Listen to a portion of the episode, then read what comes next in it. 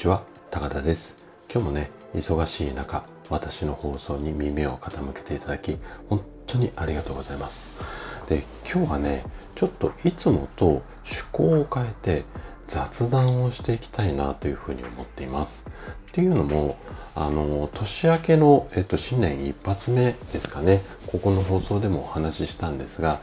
2022年今年の私のテーマが、まあ、広く浅くに対して深く狭くこの深く狭くでこう、うん、活動していきたいなっていうふうに考えていてそのテーマを実現すべく人間性を出した発信これもねしていこうかなっていうことを考えてるんですね。でそんな流れもあって今日はねこの雑談をしてみようかなと思っています。であのいつもあの私の放送を聞いていただけてる方だったらわかると思うんですが私の放送ってある程度こう内容をねこう固めてまあ台本みたいなこうものを作ってそれで配信をしてるんですが今日はねちょっと全くノープランです。でノープランなんですけれども一つだけちょっとこうテーマっていうか何を話したいかっていうのだけ決まっていてそれはね弱音を吐かせてっていうことなんですよ。で今日はちょっと自分の弱い部分をさらけ出します。でしかも台本なしなのでおそらくねちょっとスムーズに話せないかなと思うしいつもの配信よりもねかなり長めにちょっとダラダラした感じになってしまうと思うんですが話をねこう心の中っていうか自分のこう弱い部分今まであんまり出さなかったような部分も話してしまうかもしれないんですよね。なのでちょっと長めになってこういつもと雰囲気違うとは思うんですがもしよろしければね最後まで聞いていただけたら嬉しいです。じゃあね早速ちょっと私の弱音を吐かしてください。で昨日の夜ねツイッターの方でもつぶやいたんですがえっ、と、今、あの、私がこう、院長してる、経営してる生体院のホームページをガラッとね、こう、変えようと思って、あれこれ作業してるんですよね。で、どうしてね、このホームページ変えようかなっていうふうに思ったかというと、もう、数年前からね、これ、ちょっといろんなことを、こう、見たり聞いたりする中で感じているんですけども、こう、人がね、物を買う、もしくは、まあ、選ぶっていうんですかねいう時の心理が昔とね今では大きくこう変わってきているんじゃないのかなというふうに思ってるんですね。じゃあ具体的にどんなふうに変わってきてるかっていうと何を買うかではなくって誰から買うかこんなふうにねこう皆さんっていうかあの私も含めてなんですが物を選んだり買ったりする時のその買う側の方のね心理が変わってきてると思っているんですよ。で、物が、まあ、溢れる時代になって、情報なんかもそうなんですけども、もう、例えばどのお店で買っても、ある程度のクオリティのものが、しかも、まあ、お手頃な価格でっていうか、まあ、買える時代で、そう、うん、そうね、価格もどのお店で買ってもそんなにさほど大きな変化ってないんですよね。っていうことになってくるとうんとまあ一言で言うとどこで買っても一緒の時代なのでこんな時代になってくるとどこで買うかまあどのお店でどんなものをどんなサービスを買うかっていうよりも誰から買うかになるこんな風にこう時代が変わってきてるっていう風に考えていてでまあこういう例えをすると分かりやすいかなと思うんですがイメージとしてはね例えばスーパーなんかで売ってるお野菜とかで生産者さんが分かるようなものなんていうのありますよね。うんと誰がどんな思いでその野菜を作ってるかまあ顔が見える野菜とかっていうような感じですかね。でそのこう生産者さんがこんな思いでこんな肥料を使ってこんな風に育ててで今のこの野菜があるんですよっていうようなそのあたりのこう考えっていうか思いっていうかそういったものに共感した人がその野菜を買う。まあこんな感じですかね。でこういった流れっていうのが生態の業界にも必ず来るって私は考えているんです。でこれまではうちはこんな技術で他の院よりもこういうところがすごくて病院に行っても治らなかった症状がまあうちだったら治って患者さんからその治った患者さんからねこんな感じで喜びの声がたくさんあるんですよ。まあ、こんな流れのホームページがほとんどだったんですよ。で、うちもご多分に漏れずこんなような流れだったんですけれども、でもね、さっきの例えで言うと、どの生態も、まあ、うんと、同じっていうか価格もそんなに極端に変わんなくって、1回1000円のところがあれば10万円のところもあるっていうわけではない。まあそんな時代ですよね。で、まあ、こういったこう、同じようなものが、こう、どこにでもあるような、うん、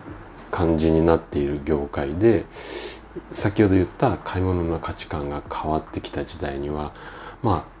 こんな感じのホームページはそぐわないかなっていうふうに思っているんですね。で、私の思い、まあ先ほどの生産者じゃないけれども、その思いを伝えるようなホームページに切り替えようかなっていうことで、昨年の後半ぐらいからこう、あれこれ動いているんですね。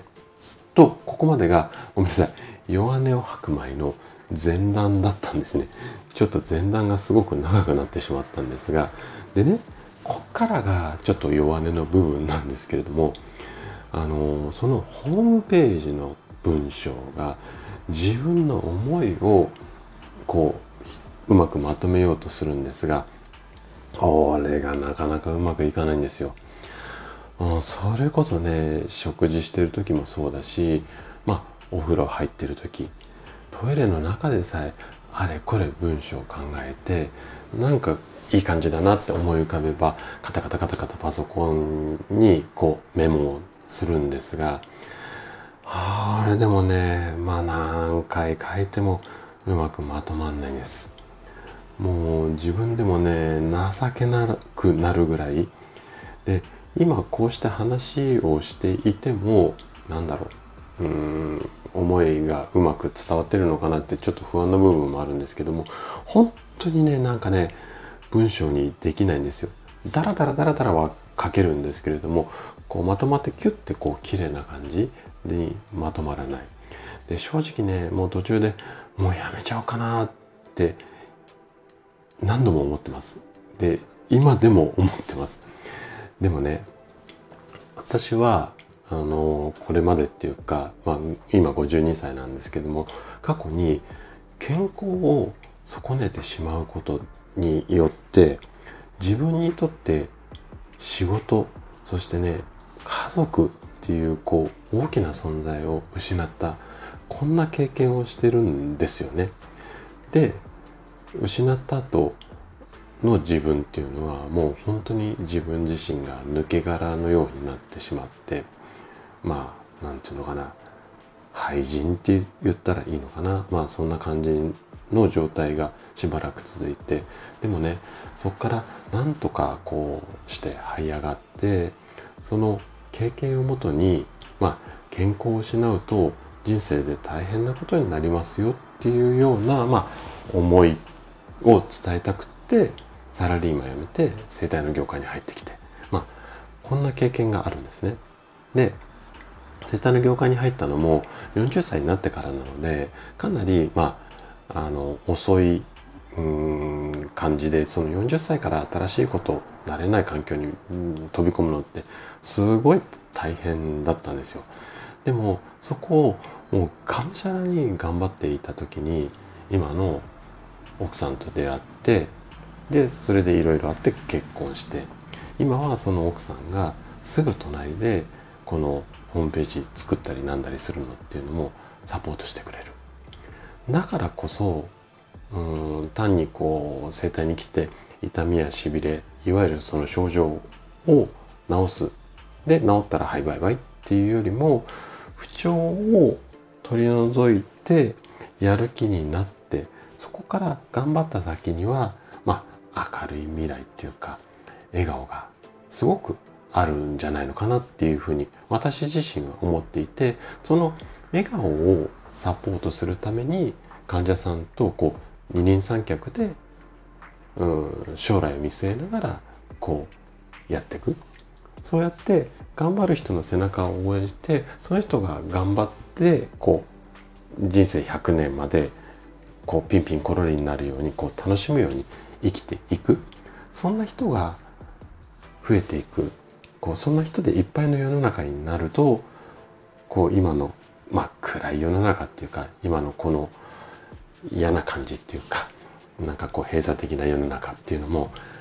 明るくなるんじゃないのかなと思ってるしそんな明るい社会を作りたいなっていうところがまあ私の思いなんですけども今でもこうちょっとこううまくまとまってないですよね。でこれをねなんとかこうスマホで見やすい短い文章でストレートに伝わる言葉に置き換えてっていうことをやろうとしてるんですけどまあ本当にできないんですわ。でねあの仕事柄は曲がりなりにもね先生って呼ばれる私は仕事をしていてまあ風貌もこんな感じなので、えっ、としっかりしてて何でもきちっとこうやれるようなイメージを持たれがちなんですけども私もこう人間だし弱い部分もあってでこうやってねできないことがあるとチャレンジして逃げ出したくて逃げ出したくてしょうがなくなってる自分もすごくいるんですよね。で正直ね今のホームページでもまあそんなにまあ集客を困ってないって言ったら嘘になりますけどもある程度患者さん来てで今の状態でもそんなにまあ困ってはいないんですよね正直。なんだけどもやっぱりそのうん何かこう思いを伝えてその思いに共感してくれる人と一緒にこう歩んでいきたいなっていうふうなことを今強く感じているのでうんとすごく今苦しいんですね。新しいことに切り替えようとする時っていうのはパワーもいるしうまくいかないし何が正解なのかもわかんないし。で苦しくて苦しくてしょうがないんだけどもでもやりたいっていう部分もあるしでもう逃げ出したいっていう部分もあるしでもねこういう弱い部分持ってるのも私なんですよね。でもその一方でやっぱりこう昔から負けず嫌いなところもあるし、うん、人には負けたくないし自分の思いを曲げてまでなんか仕事ってやりたくないなって思ってる自分もいるし。でねそうやって孤軍奮闘っていうかうんなんか無我夢中で頑張ってもがき苦しんで頑張ってる姿があったからこそこう今の奥さんと出会えてそのサポートがある隣で、うん、またこう弱音入って逃げ出したくない自分っていうのもいるんですよ。でねちょっと同じこと何度も言っちゃってる感じになってしまってると思うんですがこの弱い部分 VS こう頑張る自分っていうこの勝負ですよねこの勝負に圧倒的に頑張る自分が勝つんじゃなくてちょっと鼻先だけでも勝てれば多分ホームページって完成すると思うんですよ。なのでちょっとだけねここで弱音を吐かしていただいてで弱い部分を少し吐き出すと頑張る自分っていうのがこうその弱い部分を吐き出すことによってスペースができるのでそこに頑張る自分をポコって当て込めるんですよね。なのでちょっとだけねここで吐き出させていただいて頑張る自分を取り戻させてください。でねこんな弱い先生もやっぱりいるんですよはいでもねまだまだ私頑張りますよはい。で、こんな弱い私なんですけれども、これからもね、あの、好きでいてくれて、そして応援してくれたらいつもよりちょっとだけ頑張れるかもしれません。だから、だからね、これからもぜひ皆さんよろしくお願いします。今日はちょっと長々と弱音を吐かさせていただきました。でもありがとうございます。これでまた頑張る自分を取り戻せました。はい。ではまた次回の放送でお会いしましょう。長くなりましたが今日も最後までお聴きいただきありがとうございました。それではまた。